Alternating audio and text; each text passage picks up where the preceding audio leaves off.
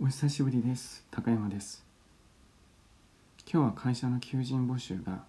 日本の雇用の伝統スタイル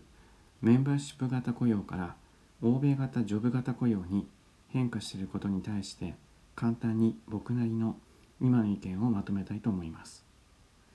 これは、えー、僕の好きなゲームでいうところのゲームの世界でいううちのギルドは何でもするギルドの職員はもう募集してません。今は魔法使いを募集しています。ちなみに戦士の方も募集していません。できれば魔法使いでも一般的な火の魔法使いよりもどちらかというとレアな時の魔法使いなどを使える方を強くうちのギルドは募集しています。というようなことを言ってるようなもんですよね。昔からの日本型終身雇用の崩壊効率の良い欧米型雇用形態に世の中が切り替わるということですから。それも、えー、ジョブディスクリションという、えー、従業員の職務内容を明確にあなたの仕事はこういうことをやりますよというふうに記載された、まあ、契約書ではないんですけれども書面を渡されるそうです。メンバーシップ型は日本の昔型、まあ、日本の昔からのやり方で雇用的にはえー、総合職という呼び名で呼ばれてたかと思います。じゃあこの形今すぐに変わるんでしょうか？日本の会社っていうのは今すぐにはおそらくまだ変わらないだろうと僕は思ってます。もちろん最終的には、えー、そうなるかもしれません。でもまだ当分無理だと思います。その理由を述べていこうと思います。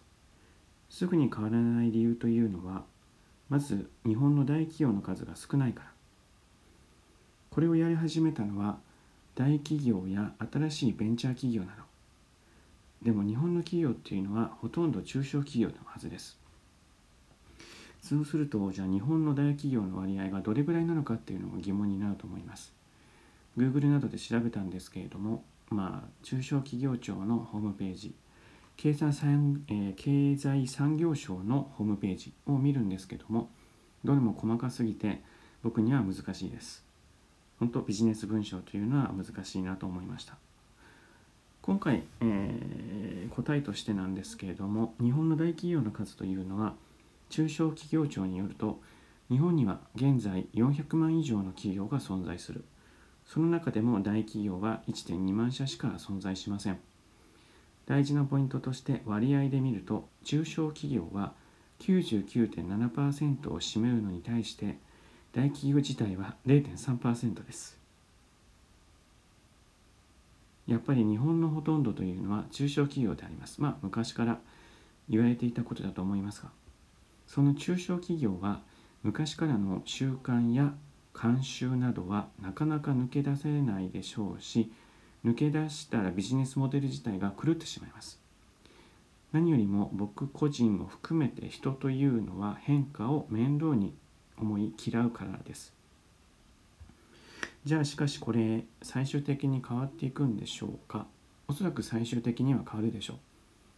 これができない会社企業というのは最終的には、えー、残れないから。もう日本経済終わってしまいます。そもそも、えー、企業が社員の雇用を守れない時代に突入してます。一人の従業員とその家族を守れるほどの体力、まあ、余分なお金というのがどの企業にもありません。昔、えー、企業っていうのは、えー、その会社に勤める従業員さん従業員さんの家族をすごく大事にしてました。社員旅行や運動会っていうのもあったのかな、えー、社員が使える保養所などもあってある程度の中小企業だったらいくつか地方に持っていた。今そんな話っていうのは全く聞かなくなりました。つまりは各企業の体力まあお金ですね。が少なくなった。なくなった、えー、次に当然不景気になっている。体感的に。企業はジョブ型雇用にした方が派遣社員と同じで社員の人も管理させ管理することができる。言ってしまえば辞めさせやすい。企業にとってやはりメリットはあると思います。そして効率化を目指さないとこれだけ効率化を目指している、えー、グローバル社会ですから日本だけでなく他国のライバル会社にも負けてしまう。これは時代の流れだから変わらない。うんそれであればじゃあどのように流れに乗っていけばいいんでしょうか。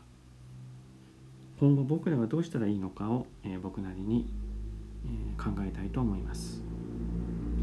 メンバーシップ型雇用からジョブ型雇用に世の中が変わろうが答え自体は変わらない。早く自分の得意なことを僕は見つけることだと思います。僕は戦士だ、えー、今需要がないけど僕は戦士が好きだから戦士になるという自分のキャリアをしっかりと持つことだと思う。そもそも腕力がある人が魔法使いになろうとすること自体がもうずれてはいるんですけど。自分のもともとのあるスキルポイントをしっかりと認識確認する作業必要があると思います。自分の、えー、得意な部分を見つけてその得意技をどんどん磨いていけばいい。その得意なことというのは人によって違うと思います。会社勤めかもしれないし何かの研究かもしれない。それこそ一人でやっていった仕事が得意なのかもしれない。人はそれぞれです。だから誰かに参考に自分の得意って何だろうって聞く人がよくいると思うんですけども最終的に判断答えを出すのは常に自分自身であってほしいと思います。どんなにあなたのことをよく知っている友人に聞いても全てがその友人はあなたのことを知ってるわけではない。あなたがその友人に、えー、普段から見せている情報でその友人を判断してあなたについて思うことを友達友人は友達の言葉で表現するから。会社勤めが苦手な人がいろいろな部署に行き苦手なことをやらされて鬱になったりしたことっていうのがあると思います。そういうニュースも昔よく聞きました。今でもあるのかな？昔は会社にただ勤めないとお金を得る方法というのがなかった。それってインターネットのあるなしですよね、えー、でも今は違う。会社に勤めなくてもお金を得る方法っていうのはたくさんあります。インターネットの世界で今お金を運ぶための道路はかなり舗装されました。もちろんだからといって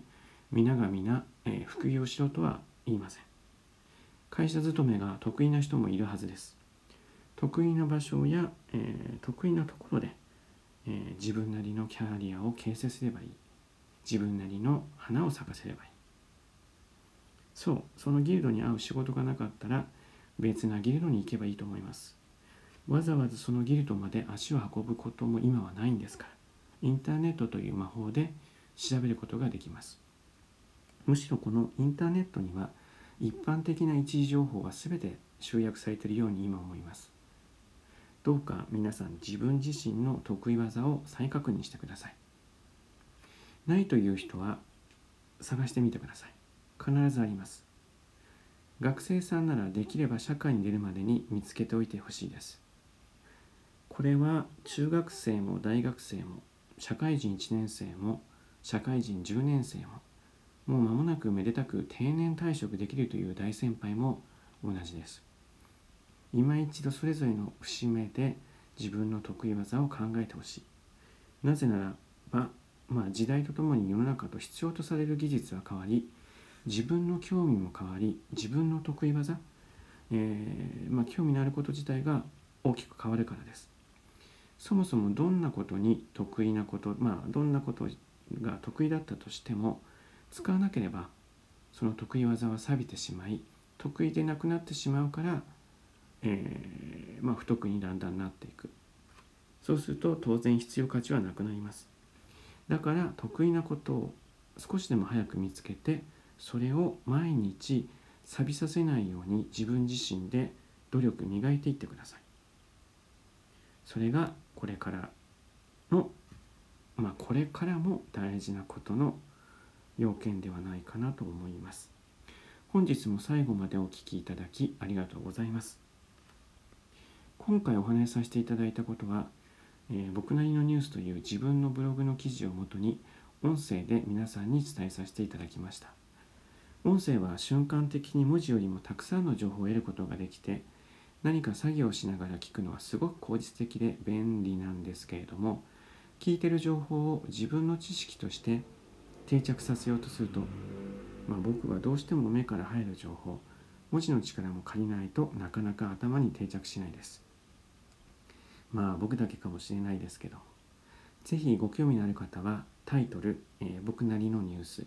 もしくはアルファベットでサイトのアドレス高山東京で確認ください。ブログですから文字ベースで残してありますし何より音声のために省略してしまった部分や数値などの記載があります。